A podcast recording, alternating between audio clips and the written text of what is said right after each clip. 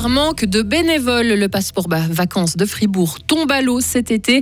Une commission d'enquête parlementaire mise sur pied pour se pencher sur la débâcle de Crédit Suisse. Et puis ça y est, la saison des fraises suisses a débuté. Et pour ce qui est de la météo, demain, le temps sera assez ensoleillé avec euh, néanmoins une instabilité un peu plus forte. Hein. Quelques averses ou des orages sont possibles dès l'après-midi. Température 26 degrés au maximum. Le journal avec Lauriane Schott. Bonsoir. Bonsoir Jonathan, bonsoir à toutes et à tous. Pas de passeport vacances pour les enfants en ville de Fribourg cet été. Le comité a annoncé sur Internet et sur les réseaux sociaux qu'il cessait son activité. C'est Hubert Audria qui avait lancé le passeport vacances à Fribourg il y a 46 ans. Aujourd'hui, le problème n'est pas financier, mais bien humain. Il manque des bénévoles toute l'année pour assurer l'organisation de toutes les activités pour 500 enfants. De février à août, il faut préparer le programme, organiser les bus et les chauffeurs pour les déplacements, répondre à tous les mails et les téléphones et il est très difficile de trouver des successeurs. Jacques Soupsic est le président du Passeport Vacances Fribourg. On sait que beaucoup de passeports vacances dans les grandes villes sont organisés par la ville. Et nous, on a eu beaucoup de contacts avec la ville de Fribourg. On a essayé vraiment de faire que la ville reprenne les activités. Il y a aussi une association, Ibérodria, on, a, on les a aussi contactés. Donc nous, on a voulu vraiment faire avec des associations ou des personnes où on avait une grande chance que ça refonctionne. On savait que des gens étaient là, étaient euh, compétents pour faire ce genre de choses. Les bénévoles qui viennent nous aider que pendant les vacances, c'est pas vraiment ça dont on a besoin. On a vraiment besoin maintenant de personnes qui s'impliquent, qui font un travail, qui, représentent une charge qui est, euh, je dirais pas à 100%, mais, mais presque. Un problème que connaît bien Savio Michelot, le président du passeport vacances de la Veuvez.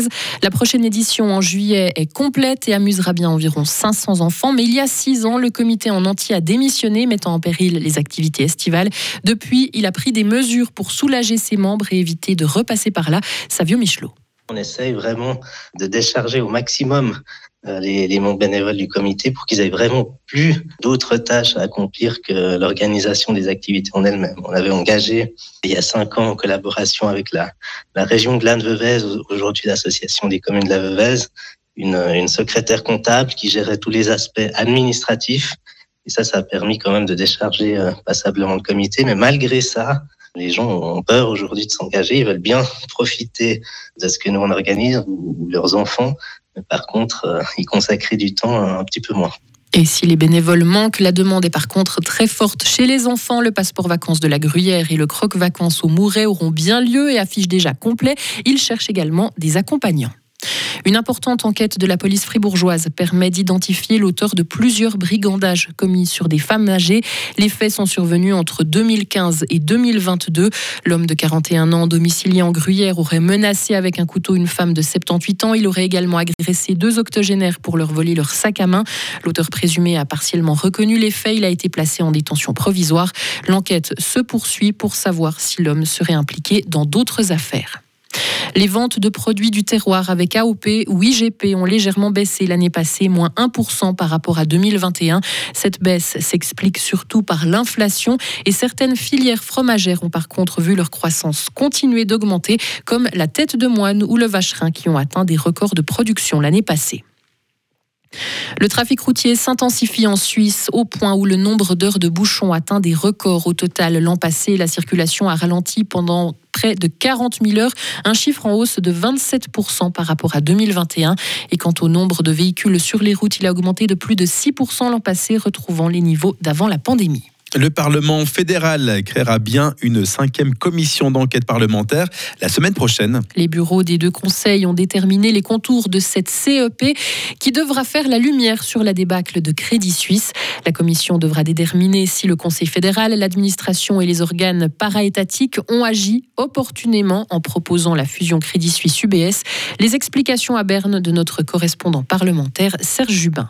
La commission d'enquête parlementaire sur l'affaire Crédit Suisse disposera de moyens considérables, d'enquête d'abord.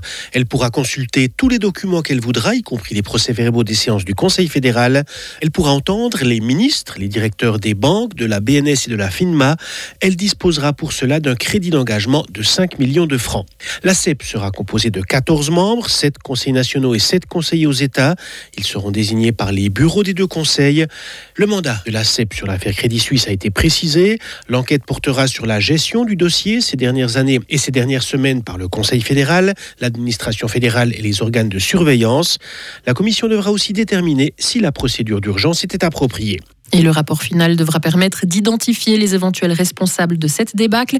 Et le Conseil des États et le national devront se prononcer la semaine prochaine sur la création de cette commission d'enquête.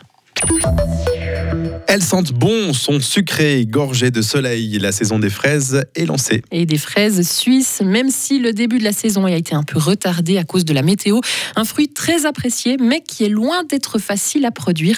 Rudi Ruxeger est agriculteur à la ferme des Champs d'Inadelais c'est toujours délicat parce qu'on a toujours souci que tout d'un coup, il y ait un pic de production et que là, on puisse plus maîtriser. Parce que la fraise, c'est vite vu, une fois qu'elle est cueillie, c'est pas deux semaines ou trois semaines, c'est un ou deux jours après, c'est terminé. Il faut soit la transformer, soit la. Voilà, il faut, l'utiliser. On peut pas dire, ouais, ben, on verra la semaine prochaine. Nous, on essaye de cueillir les fruits le plus mûrs possible, mais pas trop non plus, parce qu'il faut quand même qu'ils puissent tenir justement ces un ou deux jours, mais c'est vrai qu'il faut cueillir des fruits. Ben, plus elle est mûre, plus elle a de goût, ça c'est clair. Mais après, c'est toujours difficile d'évaluer la quantité qu'on va cueillir et puis disons euh, le nombre de personnes qui va venir chez nous ou, ou qu'on va pouvoir écouler.